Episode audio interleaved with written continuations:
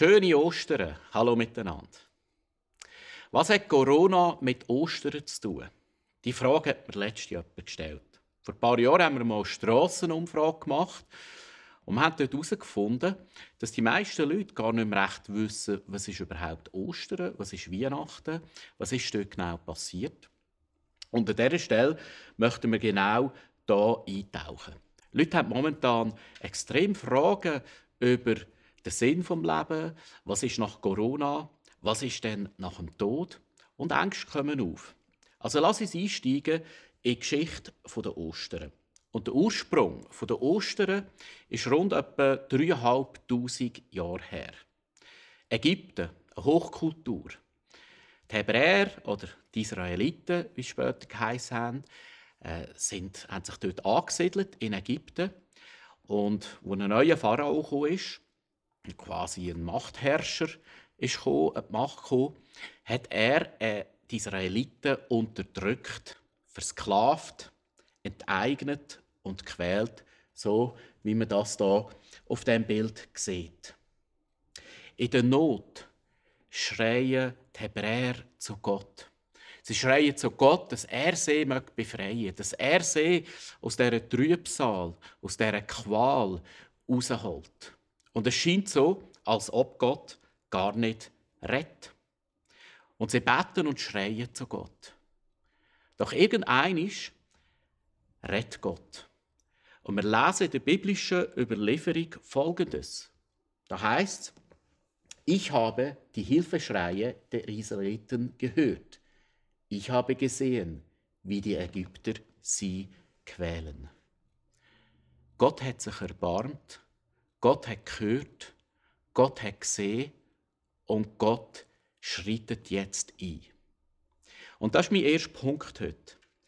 Wenn wir in Not sind, wenn wir in Bedrängnis sind, wenn wir in Sorge und Angst sind, oder wenn unser Herz schwer wird, wenn unsere Seele betrübt ist, lass uns schreien zu Gott. Das ist der erste Punkt für Ostern. Lass uns schreien zu Gott, weil wir haben einen Gott, wo sieht, wo hört, wo sich erbarmt. Ja, und Gott hat ihre Schreien gehört. Er erbarmt sich seinem Volk und er schreitet jetzt ein. Er, er greift ein ins menschliche Geschehen. Und zwar folgt das mit zehn Plagen. In der Hoffnung, dass das hartherzige Herz vom Pharao weich wird, dass er nicht mehr stur bleibt, dass er einsichtig wird und das versklavte Volk freilässt. Wir sehen hier die Plagen in Übersicht. Aus Wasser wie Blut, Froschplage ist gekommen, Mücken, Hundsflüge, Geschwür, Hagel, Heuschrecken, Finsternis und so weiter und so fort. Massive Plagen oder Pandemien, kann man fast sagen, sind über das Volk gekommen, aber der Pharao ist nicht einsichtig geworden und er hat das Volk nicht ziehen. Er hat sie in der Gefangenschaft behalten. Und jetzt steht die letzte und zehnte Plage vor der Tür. Und zwar wird ein Todesengel kommen, heisst der Überlieferung, und der Erstgeborene wird sterben. Es sei denn, Gott hat ihnen einen Plan gegeben, wie sie bewahrt und beschützt können werden. Und zwar sollen sie ein erstgeborenes Lämmli opfern und sie sollen das Blut von dem Lämmli an den Türen markieren. So, wie man hier auf dem Bild sieht, dass ein Todesengel sieht, das Haus ist beschützt. Natürlich ist für uns die ganze Geschichte rund um Opferkult in der heutigen Zeit ein bisschen fern, aber in der damaligen Zeit war der Opferkult üblich in sämtlichen Naturvölkern. Und es ist oft so, dass es Opfer hat müssen dass irgendjemand anderes verschont bleibt von irgendetwas. So haben sie also ihre Türpforten beschmiert mit dem Blut vom Lamm. Es war Finsternis und sie haben gewartet, bis der Tag kommt, wo der Todesengel kommt. Und ich kann mir vorstellen, das war Angst und Schrecken, Bangen. Genügt das Blut? Ist es genug? Haben wir es richtig gemacht?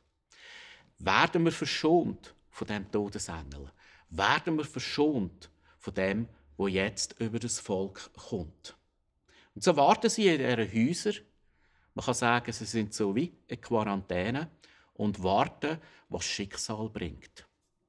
Ich finde das eine unglaublich spannende Geschichte mit einer spannenden Parallele zu der heutigen Zeit. Auch wir haben so eine Plage. Der heißt heute Coronavirus. Und das ganze Volk solidarisiert sich für eine Risikogruppe. Und ich finde das etwas Wunderbares, was hier passiert. Und in der damaligen Zeit hat es so etwas wie eine Risikogruppe gegeben, nämlich der Erstgeborene. Und die Familien sind zusammengekommen und sie haben sich solidarisiert für den Erstgeborenen, dass er beschützt und bewahrt wird. Und sie haben das Lämmchen geopfert. Und sie haben das Blut der Töpforte da, in der Hoffnung, dass sie verschont bleiben, in der Hoffnung, dass der Todesengel, dass die Plage an ihnen vorbeigeht. Und genau das machen wir heute auch. Und auch wir heute, wir sind in unseren Häusern, wir sind unter uns, wir sind in den Häusern und hoffen in dieser Quarantäne, dass der Virus an uns vorbeigeht, dass der verschwindet aus unserer Gesellschaft. Ja, und da ist jetzt die Nacht, es ist finster, es ist eine Finsternis seit ein paar Tagen. Und sie warten in den Häusern.